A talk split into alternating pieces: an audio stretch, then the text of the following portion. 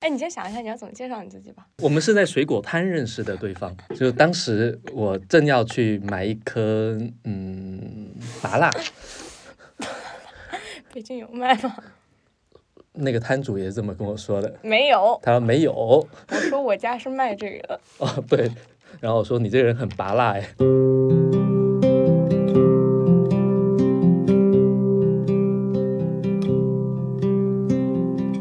让我轻轻地吻着你的脸，擦干你伤心的眼泪，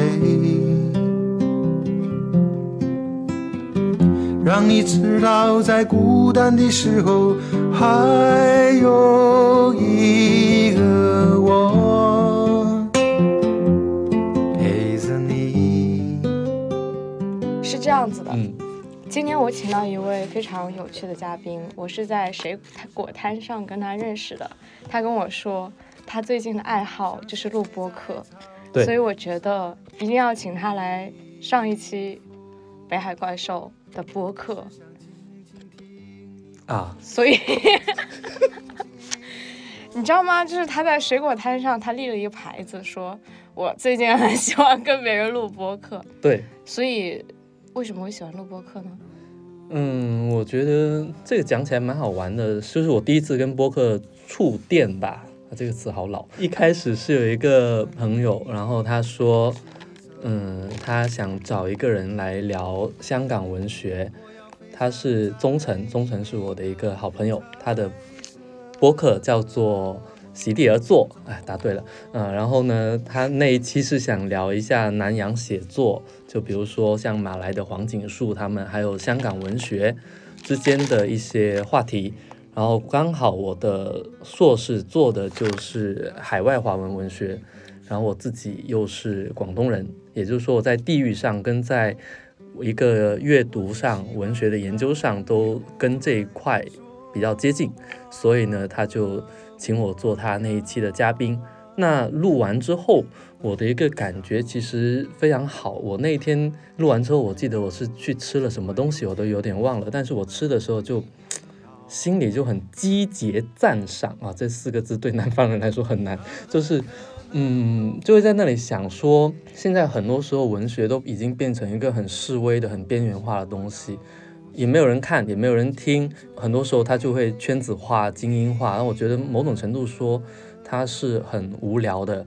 而且很多写作者都永远只是躲在一个纸张的背后，躲在书本的背后去跟读者沟通。很多的话都是精心雕琢过的，都是经过了各种的编辑裁剪之后才呈现到读者的面前。我不是说播客就没有这样的裁剪，但是我会觉得说，当你听到一个人的声音，他直接的去讲他的观点，他对这个世界的很多的看法，他。站在这个世界某一个位置去发声的时候，他的声音、他的语气、他的这种观点，当这些所有东西都联合在一起的时候，他有一种某某一种粗糙、某一种没有加工过的东西，就好像你们自己都可以看得出，这个人这么讲话，他肯定是在撒谎。所以，当声音出来的时候，他会带给很多。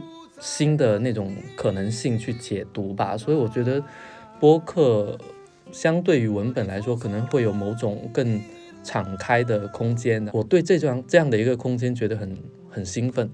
那刚刚你有提到说你你跟宗成是认识，对，然后也可能是一个圈子里的朋友，对，可以。介绍一下你的背景，就是你自己在从事什么样的工作，或者是研究领域，或者是学习。这样的，就是我自己是出生在广东的潮汕，所以从一个 族群身份的角度来说，我是一个潮汕人。就是我在高中毕业之前，一直都生活在潮汕。呃，然后大学本科、研究生就都是在广州念的，所以我在广州也待了将近十年。然后去年的时候，就因为考上了北师大、北京师范大学的文学院的博士，所以我现在是在北京这边读博。嗯，然后另外就是我从小应该都比较喜欢写作，应该严格来说，就从大学本科开始就开始一直在从事一个小说的创作，然后到现在也可能快有十年了吧。一方面是一个小说的创作者，另外一方面是。一个刚刚入门的所谓的文学研究者，大概是这样子。其实我们在水果摊上聊完，因为你有跟我提到你跟宗成录这个播客，对，然后我就去听了这个香港文学。嗯，但我觉得可能从我个人的角度来讲，其实小时候读的香港文学就真的还挺少的。如果张爱玲算。算一种的话，嗯，好像除了这些，就比如说其他的那些，呃，你们在博客里提到的那几位作家，就感觉在大陆上是感觉是很小众的。对，就是文学本身它已经是个很小众的东西了。对，然后香港文学可能又是更小众的一种东西。对，我不知道，比如说在广东，那就是你们那个时候成长起来会读香港文学更多一点吗？其实也不会，我当我们说台港的时候，其实我们已经是把两个很很不一样的岛合在一起。然后比如说台港澳，都是把这种中国大陆之外的，就是中国内地之外的这么一个几个岛，把它们把好好像是放在一起去谈论的时候，它已经就是某一种笼统。在广东，它并不是说你会接触到更多的所谓的香港文学或台湾文学，其实没有。就是我感觉我小时候成长起来的时候听到的东西也是一样的，比如说什么余光中的诗歌、金庸的武侠小说、琼瑶的、呃古龙的这些小说，这并没有跟说内陆的或者东南沿海其他地方的人接触到的资源就有所不同。我觉得没有真正的看到这片天地，看到它有很多。不被看见的作家的时候，其实是我开始就是读读研的时候，然后做的是海外华文文学的时候，我才发现说，在中国大陆的或者说中国内地的范围之外，其实有很多的华人，甚至在马来西亚这些地方，它是存在着一个很有历史性的华人社会。这些海外的华人，他们依旧能够。熟练的去使用中文，然后用他们的母语，用他们的文字来创作，而且因为他们所书写的这个土地，就像说中文就像一颗种子一样，你把它种到马来，把它种到北美，它长出来的这棵树，就是跟你在大陆就是会有一点不太一样，他们好像天然的就会某一种。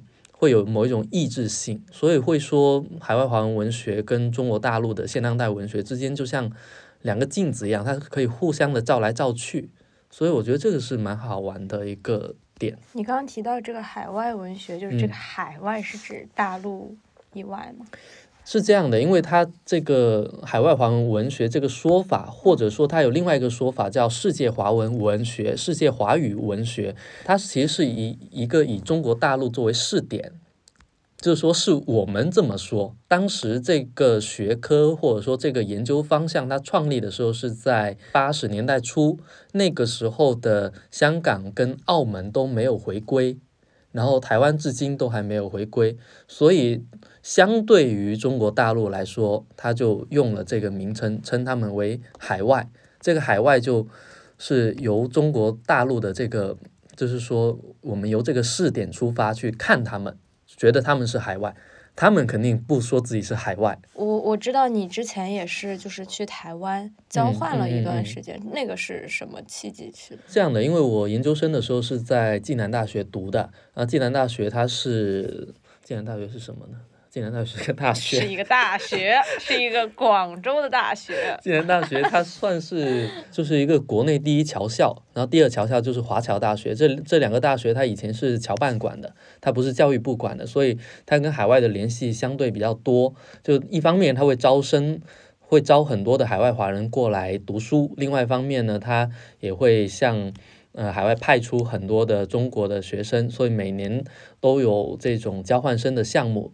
然后去台湾是人数最多的，也是最方便的。我在研二的时候，也就是二零一八年的时候，我是二月份到六月份，大概在那里待了半年吧。我当时去的学校是，嗯，高雄师范大学。然后在那边就是有好多好好玩的经历，这个这个经历对于我来说，可能真的是很重要，很重要，很重要。对，可以举一两件。嗯，我现在能想到的一个经历，很愿意跟你分享。我在想说，你在这里面究竟叫什么？你是用网名吗？还是用你的真名？你都可以叫，随便叫。好，就是好，这一段要卡掉。啊，没有关系。没有没有，就就是我现在有一个经历，很很想跟若明分享，就是我当时去到那边的时候。第一天，台湾会给我们安排，每一个人都会有一个学伴。这个学伴就是帮助我们去熟悉，很快的熟悉当地的各种东西。然后我们有什么不懂都可以问他。当时的一个学伴，他也不是我的学伴，是我舍友的学伴。他一见到我，他就用很浓重的那种台湾的普通话。夹杂着一些原住民，所谓原住民就是等于是台湾的少数民族，他就直接拿食指食指指着我说：“你四月二十三号有没有空？我妹妹要订婚，你要来哦，你有没有空？”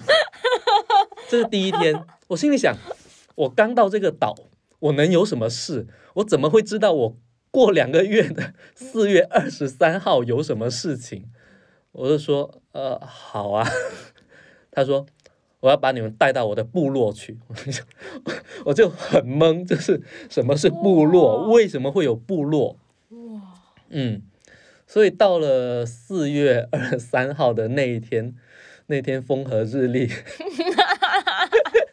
就我们对阳光普照，呃，就是一个适合结婚的日子。没有那那，我们应该是提前了一两天，就从高雄，然后坐了车到台中的车站。台中车站好像也是那种日战日据时代的留留下的建筑，很好玩。然后在那个车站，然后他爸爸开了一辆非常旧的那种，应该是丰田车还是什么，就所有的车窗都打开。就是太平洋的风疯狂的灌进我们的车厢，他爸爸也说话很大声，就是说，哎，你们大陆来的哦，就开始跟我们聊天。然后那个车就是从台中，因为台中也算是海边，就一路往他们的，因为台湾的中间是山，就是阿里山那那一块，就往往山里面开，就开始疯狂的绕，然后盘山公路。嗯，但是他们开车就像他们以前打仗一样，很勇猛的。就我坐那个山路，当然我不害怕，我从来不晕车。但是你还是能觉得说，你那么嗨的跟我聊天，那么嗨的开车，真的大丈夫吗？然后就就一直在聊天。终于我知道他们的一个信仰，就是说百分之几乎是所有的原住民，因为。当初很就是可能十八九世纪的时候，有那些传教士来到台湾，然后他们带给台湾和带给这些原住民他们很多现代的东东西，就带给他们呃现在的医疗现现在的教育，但是同时他还带来一个东西，就是那个罗马注音字母。所以以前的原住民的语言他们是没有，他们是只有音只有口头，但是他们没有文字。然后他就带给他们这套注音字母，然后让他们可以去，呃，去写自己的的母语。所以，比如说，如果有一个原住民的士兵收到家里的信，他收到的，在我们看好像是一封，就是用英文字母写写下来的信，但是他可以读懂这样子。同时，他还做另外一件事情，就是传教士让他们都信了基督教或者天主教，大部分应该信的还是基督教。因为原本的那个原住民很多都有一个信仰，就他们的信仰是一个是万物有灵，但是传教士就告诉他们，你们那个语言里面有一个最高最高的那个词，最高等于天，也等于最高等于唯一的那个东西。他说他叫上帝，就是 the one。对，就是他进入他们的语言系统，然后告诉他们这是上帝。然后从此他们就看见了上帝，然后就开始信教。所以在他们的部落的旁边，其实就是他们的那些亲人的墓地。然后他就说，他们每一年到了圣诞的时候，就会在他们的部落，嗯，就是拿火把，然后组成一个游行的队伍，像是在传福音。然后他们要绕着自己的部落的。每一个地方都要去走到，然后最后也要走到这一些已经逝去的亲人的墓地那里，然后给他们把福音也传到那里。然后我朋友就说，他经常会去墓地，然后坐在那里，然后跟他的已经去世的什么姑妈啊，或者是比较早夭的这些兄弟姐妹聊聊天。我觉得他他身上其实没有太多的我们这些汉人的死亡恐惧。我好像说的有点远了。其实我想说的是婚礼，对，美眉的婚礼，对，美眉的婚礼。那美眉的婚礼很好玩，就是他们其实还是异族通婚。我这个朋友他们是布农族，然后另外一个就他们的亲家其实是泰雅族。泰雅族就是台湾电影那个赛德克巴莱啊，我看过那个。对。就是那个民族的，然后他们是在花莲，等于说北在北部，在北部过来。这个新郎很有意思，这个新郎是中华台北代表队的，等于说是他们的所谓国足啊，他是一个后卫，是足球队，对，他是足球队的，然后他是踢后卫的，啊，然后刚刚刚退役，然后就跟我这个朋友的美美美两个人就是要订婚，然后他们的。所有的这些嫁妆，他不是用钱，他是用猪。就前一天晚上，我还在跟我这个朋友聊他的刀枪。每一个成年人，他都成年男人，他都要有自己的刀跟枪。枪就是那些猎枪，呃，台湾只有他们拥合法的拥有猎枪，但只能打猎，你不能出售，你可以可以自己吃了。然后呢，隔天早上我就被非常乡村的、非常那种大喇叭式的。音乐音乐给吵醒了，我就从他们家的二楼下来，下来之后就发现他们在院子中间铺了一块那种蓝白红的，就是塑料布，然后我朋友留给我一个背影，他在拿着他自己那把专属的刀具在在那里杀猪，就在血腥了，对，在那里砍猪，一头一头的砍，这样子砍，然后再就我们广东人说太公分猪肉，就在那里。分猪肉这一块是给二姨妈的，这一块是给我外公的姐妹的，就每一家都要分到，还带着血呢。当然带着血，不然那个布是干什么的？就这样子，对，他在那里杀猪，然后呃，其他人都很欢乐。啊，就 那你很，我就很京剧，我对我很京剧，我从来没有一天被吵醒之后下来看到那么血腥的场面，这个场面一直留在我旁边，然后旁边是那种一个很大的音响，然后被载在一辆手拖车那里，然后上面还有一一个像我们现在这样子的调音台，还有连着一个乡村的卡拉 OK 系统，DJ。没有 DJ，每个人都是 DJ，每个人都是舞者，每个人都是歌手。哦。呃，每个人都是这样子，然后他们就一整天都在放那个音乐，然后晚上就开始喝酒。嗯。然后他们的男女老少，就是那种六七十岁的，嗯，在我们看来好像身材已经走样了，走走形的，已经是家家族里面的长辈。他在所有的人面前，他还是会展现自己的身材，他会起舞。在这个时候，男女老少是没有那种像我们汉人所谓的授受不亲的这样的概念的。你甚至可以去亲对方的，呃，哪怕她的那个老公在旁边，她也不会介意。也是因为这样，所以我才会被亲，被一个欧巴桑给亲了。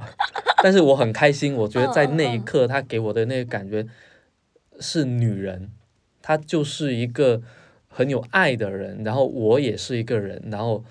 呃，那个爱只在那一瞬间之后，它没有任何的火花。可是它是一种最普遍的，对，最原始的、最普遍的情感。他当时是这样子，他当时就是因为我们要给他们献歌，所以我还要在那里给他唱歌。我唱到一半，他拿了两个猪头，那那没有没有，两个猪头还很重的，猪他拿了两个。很软很软的一次性塑料杯，里面装着都是台湾啤酒，他就示意要跟我喝交杯酒。然后当我要拿着手去喝的时候，他就跟我说不对不对，他就把另一杯酒藏起来。他说我们的交杯酒是我们两个人同时咬着这个杯壁，这个杯沿不能说杯壁 杯沿，然后我们同时向后倒。对我们的头向后仰，然后这个酒就会进入我们的嘴巴里。那我还在唱歌，我也是没有没有什么 CPU 可以去管这件事情，然后我就这样子，他就向后倒的时候，两个人同时向后倒的时候，他那我他的嘴唇就就凑过来就亲了我一下。那我要说的是，他其实是已经，呃，他的年纪大概是五十多岁，而且他是好多孩子的妈妈，然后他最大的孩子其实已经三十多岁了。他其实某个程度说，他应该是一个祖母，他是一个奶奶，呃，然后他就亲了我一下，然后他就回去了。之后我唱完歌，我就坐在他旁边，然后我不知道该讲什么话，有点尴尬是吗？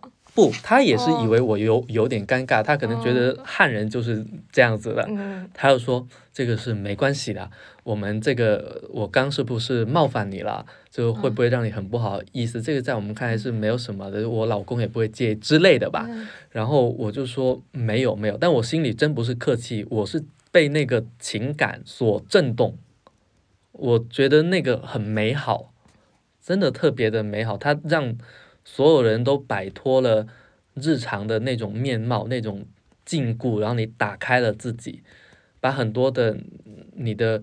服服饰这种身份，你的饰品、你的面具全部都打开了，然后你们就这么去做。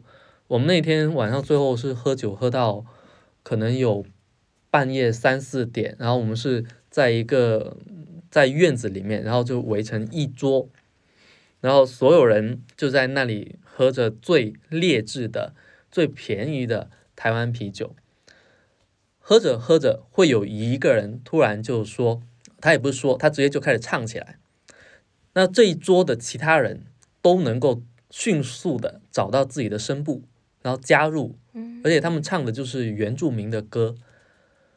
然后我就坐在那里，像个没用的废物一样，就听着他们唱歌。就每一个人的那个嗓音都非常美妙，原住民他们真的有自己很美妙的嗓音，天生的歌唱家，是天生的歌唱家，而且。他们那个嗓音有点近似于呃动力火车，嗯，就他们男生的声音特别高，而且你能感受到他的发声点真的就在这里了，就是在最高的地方。后来他们发现我会唱其中的一首歌，所以我那天晚上可能被他们叫着唱了那首歌，唱了十几循环播放二十遍，对，就喝两口他就。那伊亚鲁啊，他就开始了，然后就开始让我唱，然后他们就会帮我和声，然后你再怎么破音什么，他们都不不会 care，也不会笑，他们觉得就很美好。这个是我在台湾可能是最独特的经历。为什么很独特？因为呃，台湾其实汉人或者说客家人，他们跟原住民之间，他还是有一种呃族群带来的区隔，就是会隔开嘛，所以这个经历。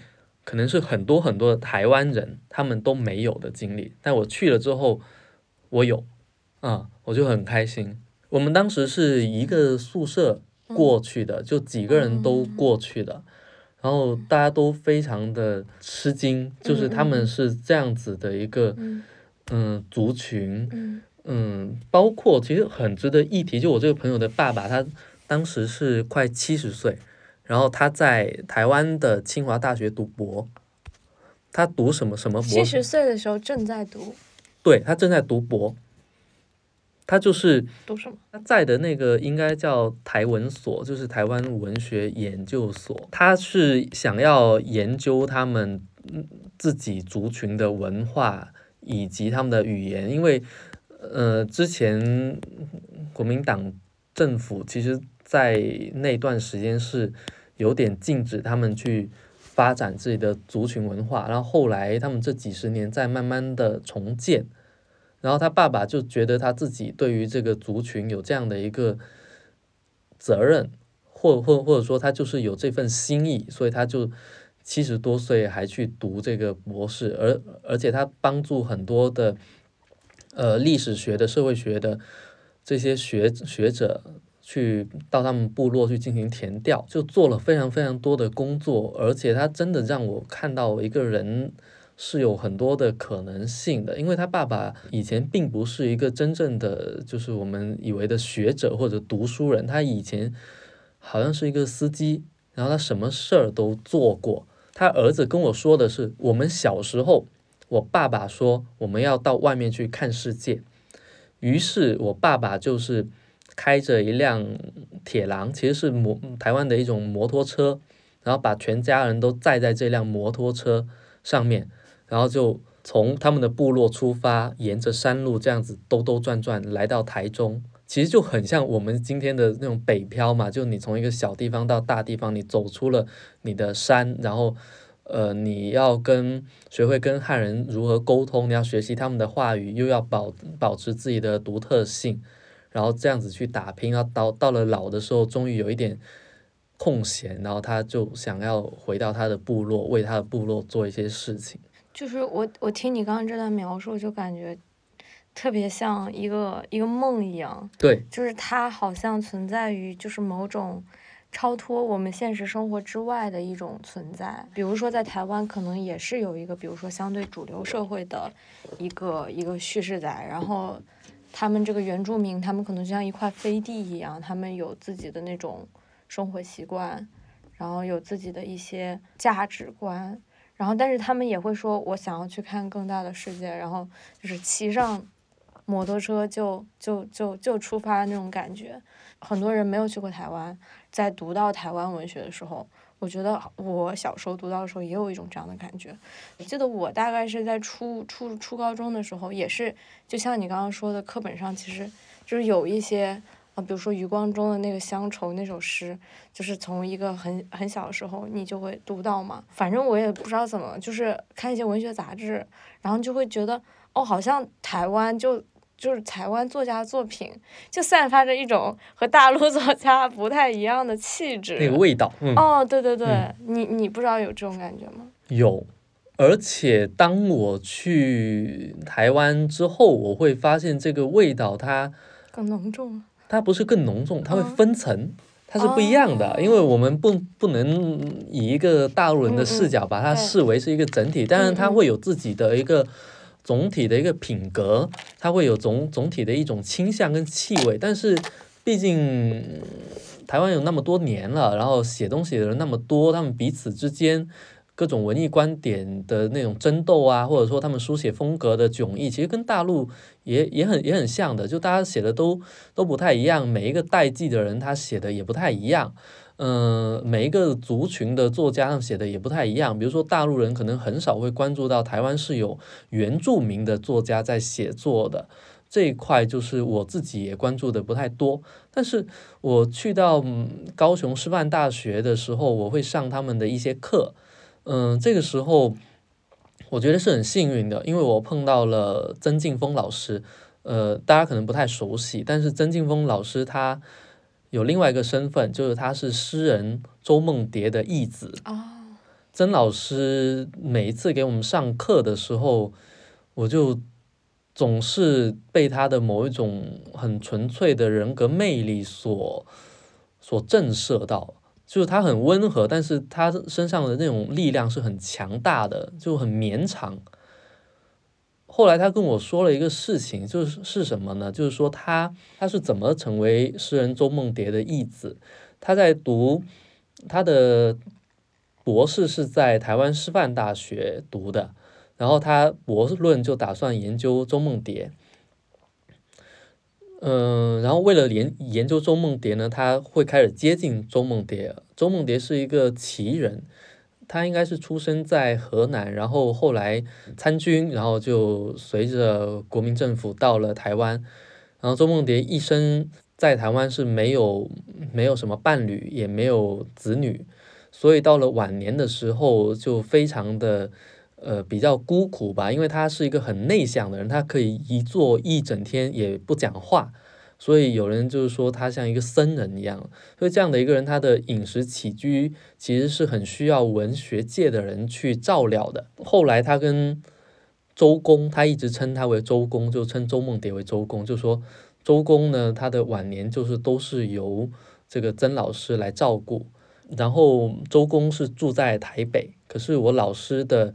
工作单位是在高雄，这两个城市之间大概有三百多公里的距离，这对台湾人来说就是从南到北，因为他们觉得这个远，就是在我们来说是很近的，从南到北就是三百多公里，他大概一两个星期就要北上到台北去看望周公，去给他照料生活的起居，然后租一个房子给周公住，呃，然后周公呢一直想要给他房租。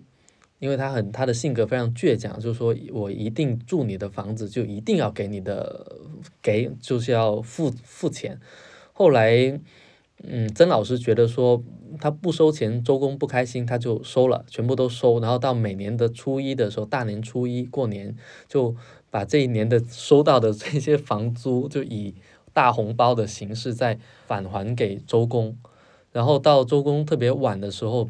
特别晚年的时候，就是一直照料着周公的饮食起居。那我当时为什么很感动？因为我去的时候没多久，曾老师的母母亲就去世了。嗯，曾老师自己是台南人，也就是说，他是一个从台南到高雄来工作的一一个人。虽然这两个城市是挨着的。他那里有一个母亲，还有一个家庭需要照顾，但那边他又爱周公，爱到这样的程度，他又要去照顾周公。这对于一个中年人来说，对于一个渐渐自己在步入老年的人来说，其实是很不容易的。就是说，你为什么要照料这样的一个人？呃，到后来其实他也承受了很多的流言蜚语，就说他可能想要嗯占有那个周公的一些字画啊，因为周梦蝶的字非常漂亮，学的应该是流流体，但是又自成一派，所以他的书法非常值钱，所以就很多人就会很不理理解他，但是我觉得说他切切实实的去照顾一个老人，然后最后给他送终，就是周公去世的那一刹那，就是。就是曾老师陪在他身边的，我觉得一个人能爱文学、爱文学研究、爱诗歌、爱写诗的人，爱到这样的一个程度，又那么的纯粹，而且整个人就是展现出来的这样的一个风貌，极其的令人感动。我觉得是给了我一个，给了我一面镜子，就是他真的是让你觉得说，人是可以这么做人的，而且你这么做人也不会太差。嗯，我觉得这个真的很感动到我。然后周公逝世之后，到现在已经快十年了，应该是二零一三一三年去世。他每一年的四月五号就清明的时候都会。聚集朋友到周公盛放骨灰的那个寺庙去祭祀周周公，我就觉得这样的一份情谊，真的就是让这样一个老人，这样一个跟世俗完全的不搭嘎、完全不相干的一个老人，可以安享他自己的晚年，而不必要受到很多的侵扰，真的是就是还是蛮感感动到我的。就感觉，人与人之间是可以通过一种非工具的，它不是利用、非利用的、非传统的人际关系框架下的一种人与人之间的联系。对，就是人可以超越，但这个超越只只能通过一种内在的内化于自己的精神的力量去作为你的向导。但我觉得有时候这种可能是更难的，就是怎么说呢？好像传统的那个，比如说利益啊，或者是什么工具啊，它可能更更简单，反而是像这种你要你要达到一个人的内在，好像会更困难一点。我觉得有时候他碰到最大的一个困难，就是我们要超脱一个框架，就是超出一个理性诞生以来给我们的框架。对对对对对，是的。因为当我们太过理性的时候，我们总是能寻找到某一种现存现有的框架，就是说去模仿它。对我跟你是什么关系？我我们就说这样的话，这样是最安全的，我们就做这样的事情。但是当你把自己的另外一个部分展现出来，你在公共领域展现你的私人，在私人领域展现你呃一些其他的方面的时候，你就会发现说就不一样了。但是这个不一样就变得很。很难以去把握跟琢磨，所以就变成你在制定框架。就比如，比如说，那周老师他肯定最后也会得到周公的一些遗产，包括他的字画什么，那他怎么处理呢？这个是一个问题。如果他是一个纯粹的，就是为了说要侵侵占啊什么的，那是不是他就应该把这些东西藏起来留给他儿子？如果他是一个非常无私的人，那是不是他就应该把这些东西全部捐到一个什么公共的博物馆什么的？但我觉得说很多时候就没有办法这样子去去概括跟个定位，特别是当它里面就是存在一些没有被。框架所捕捉到的闪光点的时候，这些闪光点是关键性的，是决定性的，所以很多行为变得很暧昧、很模糊，呃，只能自己行动、自己命名。你刚你刚提到这个这个这个模糊暧昧这个词，就让我感觉，可能现在很多人就是没有办法容忍这种模糊或者暧昧，对，急于命名。哦，对对对，急于命名，急于打标签这样子，但很多事情可能它有它的复杂性在，以至于你没有办法用一个用一个标签去去定义它。包括你刚刚说，我们对台湾的想象也无法用一个很笼统的想象去去去概括，因为它内部是有很丰富的记忆力的。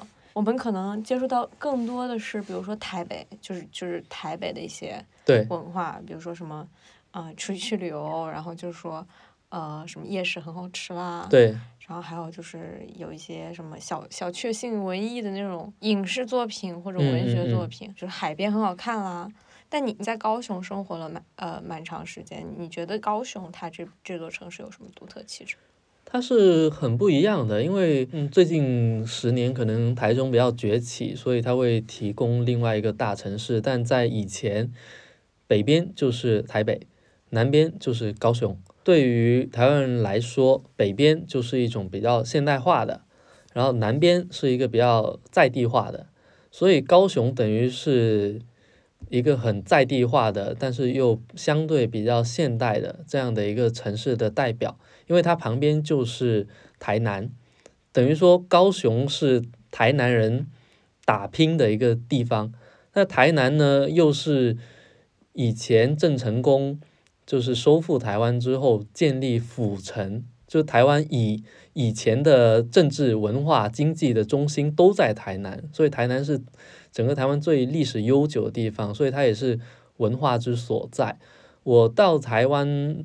的时候，因为我几个月大部分时间都住在高雄，我就很能感受到这种非常在地的、非常台湾。他们说是哈吉，就是说番薯味的，因为台湾人自称自己是番薯，对这种很番薯味的东西。然后我自己是有一个便利条件，因为我是潮汕人，潮汕是呃潮汕话其实是闽南。文化或者说，它潮汕潮汕话是闽南语的一个次方言，所以我是可以听得懂大部分的台语。加上我小时候特别喜欢看台湾的综艺，综艺，然后呢，我就在里面学很多台语。然后到那那边那几个月，我也是在疯狂的学台语。就是说，对我来说，我本来就有这样的一个契机，然后我跟他们的文化之间有一种很天然的相似的部分，所以我可以。更深的去理解他们那种内在的机理，找到他们跟我们的一些相似的点，嗯，所以在台湾的时候，我的一个感觉是我既是在地的人，又是一个异乡人。我在台湾碰到好多的神庙，我每一个神庙我都进去，进去之后我都会跪着拜拜。有好多的神庙，比如说他们的妈祖、三山国王这些信仰，其实都是存在于东南沿海，或者说东南沿海的华人圈，那不是那么普遍的。但是台湾都有，我们潮汕人就从小保佑我们的这这些神，到到台湾都还有，我跟他们都很熟，我见到他们就进去拜拜，但我也不求财，不求什么，我永远心里就默念的就是说，啊，我到这个地地方来就是很开心。很喜欢他，麻烦就是让我也好，然后他也好，大家都好，就就就很好，然后就走出来，我也没有烧香，也没有东西给他，就大概是这样的一个关系，然后就会觉得说台湾其实有非常乡土的那一面，就是说大都市就只有台北，其他地方都是非常的乡村的，呃，生活是很慢的。我一开始到高雄的时候，我就发现我自己走太快了。走在路上的时候，一路都在超过别人，超到后来，我发现自己不对劲，我不好意思了。大家都慢慢的走，都很都很得体，然后他们的生活可以慢慢的去咀嚼，然后再加上这种台湾口音的国语，其实很软糯。作为一个潮汕人，或者说你在广州生活了那么多长时间，也觉得就是因为我们印象中好像觉得广州也是个很慢。很软糯的一个地方。广州很快。嘿，真的吗？广州跟深圳人走路都很快。嘿。就不会很慢的。哦。嗯。就就是 在赶住去完成啊，就赶着去赚钱去讨生活。啊。对，它不会很慢的。哦。嗯。那软糯呢？就是我会觉得说，他们那种服务行业的态度都特别的好，然后他们声音又。特别的，就是每个人对你都很温和，都很耐心，都很 nice。他从来不会对你表现出那种不耐烦啊什么。在这一块，他们其实很受日本人的影响，是日日本人对台湾人有有一个教化，有一个现现现代化。那这一块大陆也不能讲，所以我就只能现在跟你讲，就是台湾跟日本的关系是其实非常深的。当我到每一个奶茶店，到每一个银行，到学校的这些行政，他们的人员都是特别热情，彬彬有礼，对，又彬彬有礼，然后又会替你考虑。然后当他们知道你是大陆来的，因为我的我偶尔还要表明身份，因为我的口音可以以假乱真。特别是当我的用语跟他们接近之后，他们就就发现不了我其实是大陆人。他们对大陆人的想象也有刻板印象，觉得是北方口音。当你是南方口音的时候，他们是听听听不太出来的。我就觉得说，在这样的一个地方生活多好，你根本就不想不想说你要超越别人，你要出人头地，你要变成一个成功的富有的人，因为你在那里生活的时候，你已经拥有了一种别人对你的尊重，社会对你的尊重，社会的宽容与与多元。那这种就是很好的啊，那人不就是想要在这样的一个社会的氛围下，去去去度过自己的一生嘛？那你已经拥有了，其实很多人内心的这些戾气可能就会会平静下来。你也很不好意思对一个这样子跟你讲话的人发火吧？就是说，他你好你好怎么这样？然后然后你然后你很无理，那也不太好。那你来了北京之后，是不是觉得 对比有一点强烈？其实是的，就会觉得对对比蛮强烈的。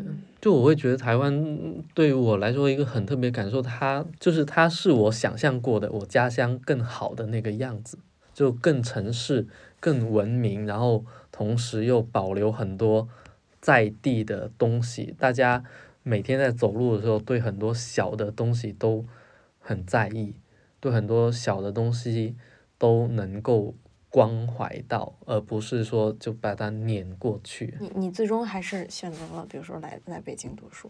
你在来北京读书之前，你肯定也有想想过，你包括你你你刚刚跟我说到，你说广州这座城市也是，因为我去广州是我十八岁的时候，然后那时候我去广州玩来着，然后就是。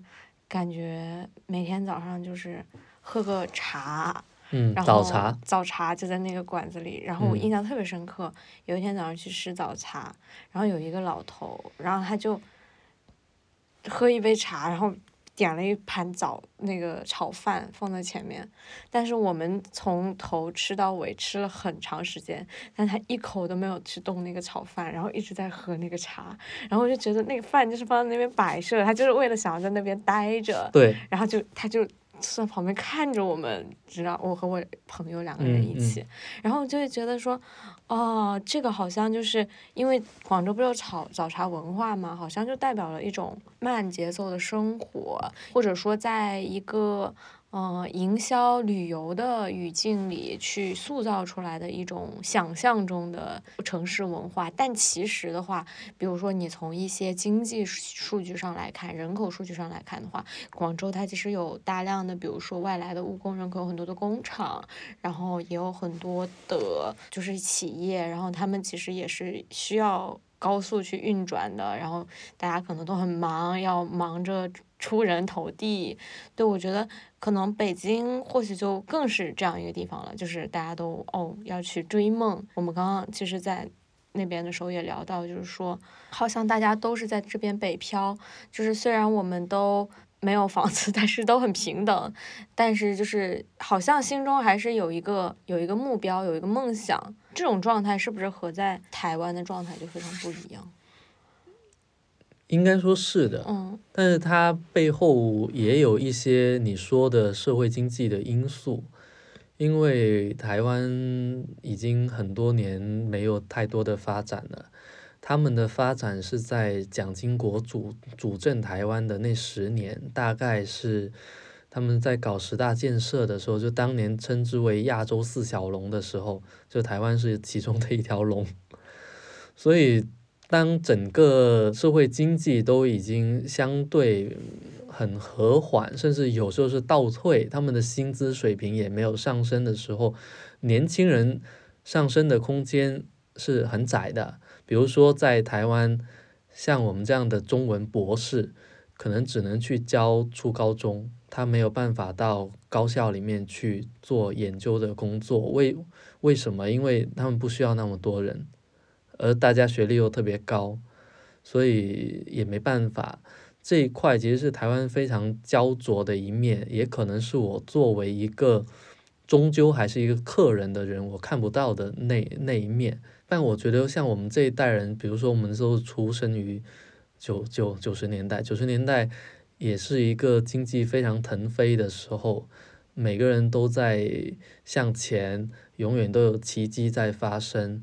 我感觉我自己的童年，其实就感觉好像周围的人都在发财，大家的那个生活都是向前的。我觉得这会构成我们这一代人的某一种对时代的一种想象。就我们觉得我们一定是越来越好的，但最近几年发生的好多事情，其实都在告诉我们，可能不是。所以前段时间我一直在想什么？我一直在想说，那搞不好我们是不是十九世纪末出生的那一代欧洲人，像茨威格那样子，在在那 世界大战的时候，就是他就非常的惊恐，说所有东西都坏掉了，都毁灭了，都都什么，然后他接受不了，就去自杀。因为十九世纪末的时候，所有人就是特别是欧洲也在。畅想，他觉得即将到来的一个世纪是非常好的，而其实这两年的疫情，包括整个世界的格局，都让我们觉得这种经济不断的上升啊什么的，它不是没有尽头的，甚至战争也不是没有可能的。所以我有时候对这些部分，我我抓不清楚，但是我会。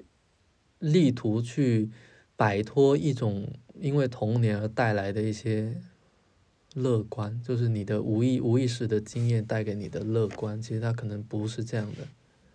那你来北京之后，就是你觉得这种乐观的因素在增大，还是悲观的因素在增大？很矛盾，我觉得是两种经验，因为当我们涉及到一个特别大的事情的时候，一方面你觉得自己是蝼蚁。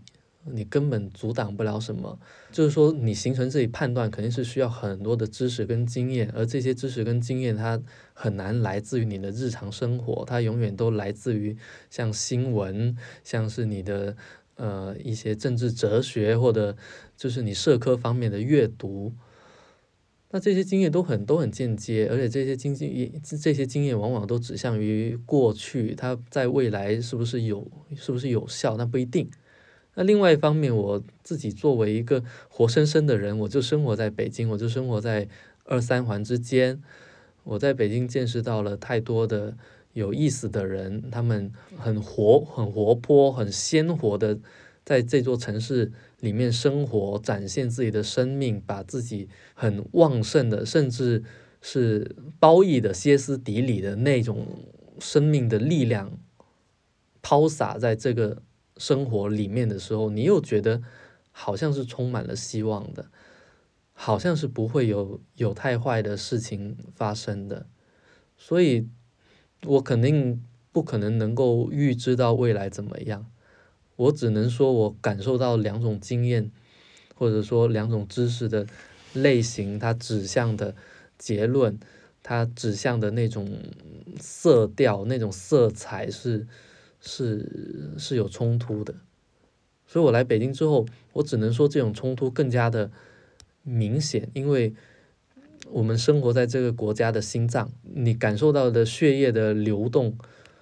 是最有力的，最前沿的、最新鲜的那一块，那它是不是就是最真实的、最最对的？那也不一定。有时候你的神经末梢比你心脏敏感。那你有想过，这种这两种断裂是也不能说谁真谁假吧？可能都有一定的存在的合理性，但是他们的这种断裂是切实能够感受到的。其实我们所有所有人，包包包括我们在讨论女权，嗯，包括我们在讨论很多社会议题的时候，都是在一个社会绝对是安全跟稳定的前提下去讨论的。我们我们是不包括战争在里面的。嗯，虽然说战战争确实也无法去，好像没有办法怎么去预测，对吧？对啊，但但很多讨论的前提，当一个当这个前提是失效的时候，所有东西都有可能改掉的。我刚刚想提的一点就是，可能我们现在所看到的一种欢欣鼓舞，嗯，是是因为我们只能看到这些欢欣鼓舞，或者说我们生命中体验到的这些切实的欢欣鼓舞，一方面是他们确实存在，另一方面是可能有一些东西被遮蔽掉了。就是没有让我们看到，没有让我们体验到。所有的欢欣鼓舞都需要被遮蔽，都是不对，就是所有的欢欣鼓舞都可能是一种相对的遮蔽的，对，它是一个遮蔽的结果。但讲的很切实的话，我们面对好多大的事情的时候，你你悲伤也很好，你欢欣鼓舞也很好，但你终究做不了什么呀。嗯，对啊，所以这个时候你不欢欣鼓舞，还不如欢欣鼓舞呢。对啊，对啊，对啊对对，就这个意思嘛，就很简单嘛。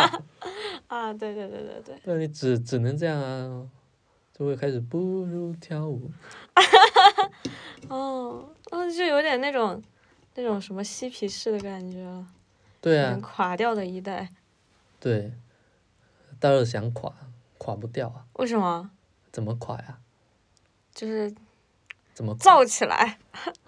我我真的觉得身边有一些人就是这样子啊，比如说现在有有一些就是城市里的青年是什么亚文化很火嘛，嗯，就是很亚的那群人。很亚，我我知道，但我现在对他们有点怀疑。啊，这话也是要遭遭人骂的。没关系，就是说，比如说我我们现在就在雍和宫的附近录的这个节目，对吧？我第一次到武道营的时候，是我到北京的第一天。然后那个场景让我终身难忘。就是说，在武道营大概晚上九点出头的时候，我看到一堆穿的很亚文化的男男女女，年轻男女。脸上写着不羁与自由，非常规训的向外面走着，然后即将打车或者坐地铁回家。啊，九点就回家了，有点早吧？就这种感觉，就让我觉得说你们都压在哪里啦？还有另外一种就是，我去年十一月还是十二月的时候，我忘了具体时间，到了。那个上海，然后我在安福路附近，刚好那那那天是多抓鱼书店开业的那一天，十二月二十二号好像二十一号。哇，你你是什么万年历？你你你是什么牌子的万年历？因为我之前研究过安福路，写过他的那个，就是他近两年怎么火起来的。哦，对，我就穿，我就看到好多着装非常自由的男女在那里规规矩矩的排着队，嗯，企图进去打个卡。嗯嗯嗯。我觉得我经常能看到的那种酷炫亚文化，有有时候他们是这样的，或者说在。一个 live house 里面疯狂的摇头造起来，我们什么什么，然后出去就乖乖的，然后再说一句不能说的，乖乖的扫健康宝，一点都不酷炫。唉，不过我感觉你好像真的对台湾的感情还挺深的。是很深，因为嗯，太多太多的回忆，太多太多太多的。美好，它让我窥见了另外一种可能性，就你可以这么做人，嗯，不计得失或者相对不计得失的做人。我在台湾的时候，我我是这样的，因为我到台湾之后，我想要到好多好多的地方去玩，我我想每天都吃很好，但是呢，我又不太愿意跟家里拿很多钱。然后我就在想，我也不会做美妆，然后我就开始做做书籍代购。我还以为你就开始蹭吃蹭喝。没没没 没，我还是一个很，然后就开始做书籍代购，因为我嗯朋友圈毕竟还是读书人多一点，然后就开始做书籍代购，每天都是从嗯嗯就是订了很多书，然后把那些书分装好了之后。送到我们师大邮局，然后去找一个阿姨，然后她帮我寄出去。后我当时在那边寄了很多的快递，嗯然后那个阿姨是一个高雄人，嗯她到后来对我好到什么程度？她就觉得说我很好，但是她觉得我很好的一个点很好玩。她说你跟我儿子的年纪其实是一样的，但是呢。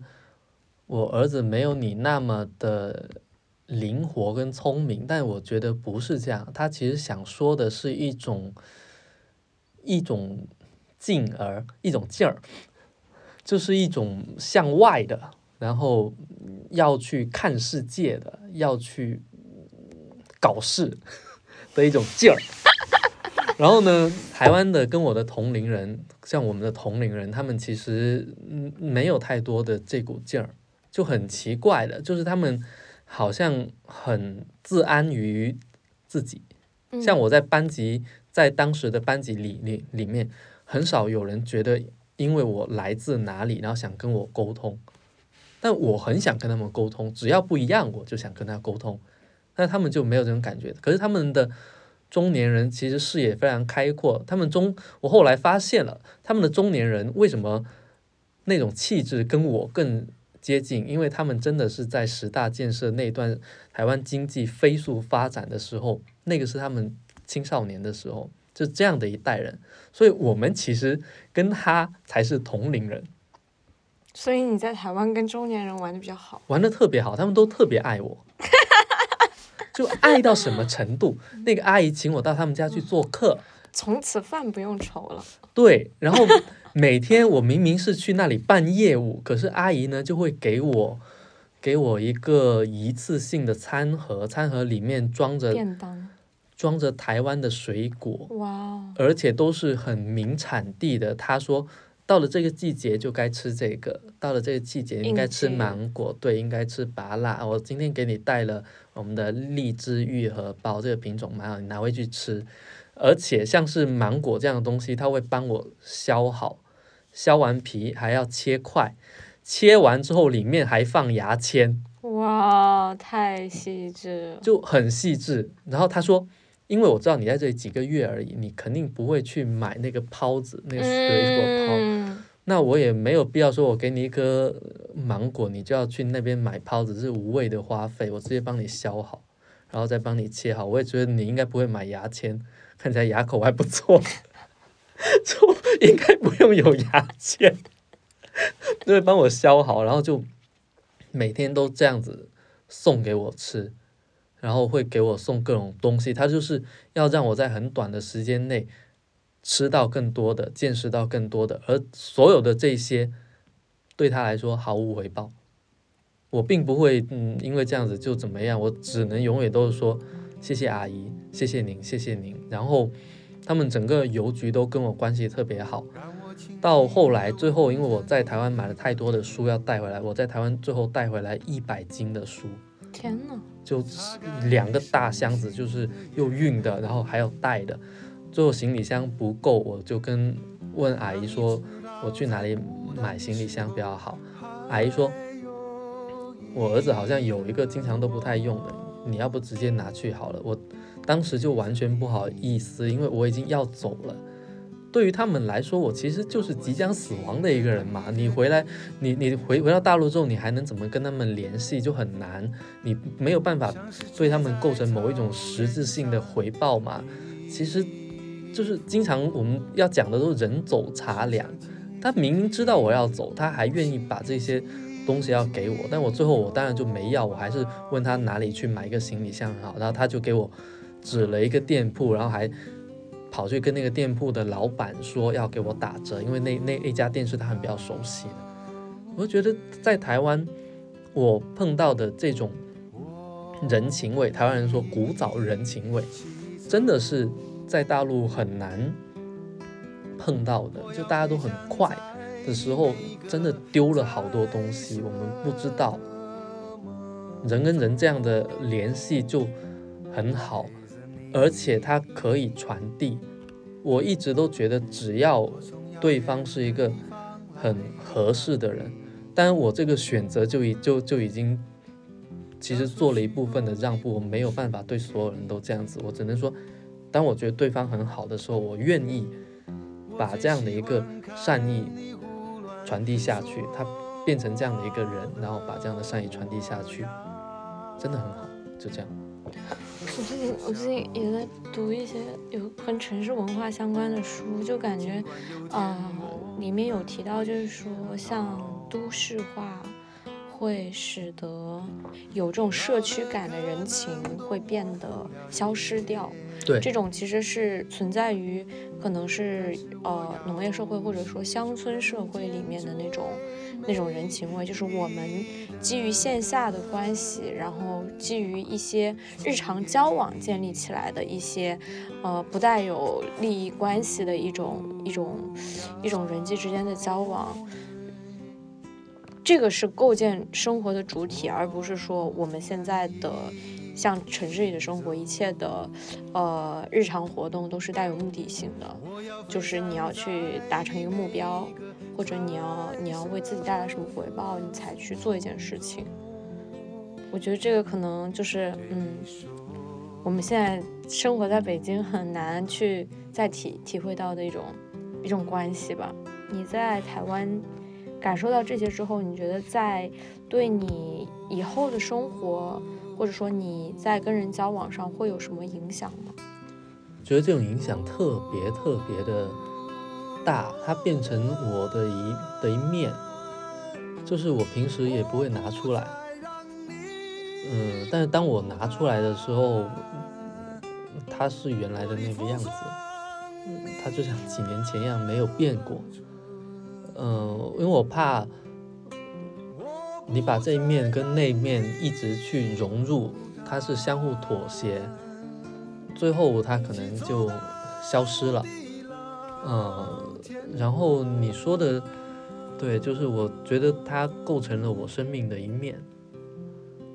嗯，然后这一面是充满了活力的，而且是被肯定的，可以挥洒自己的。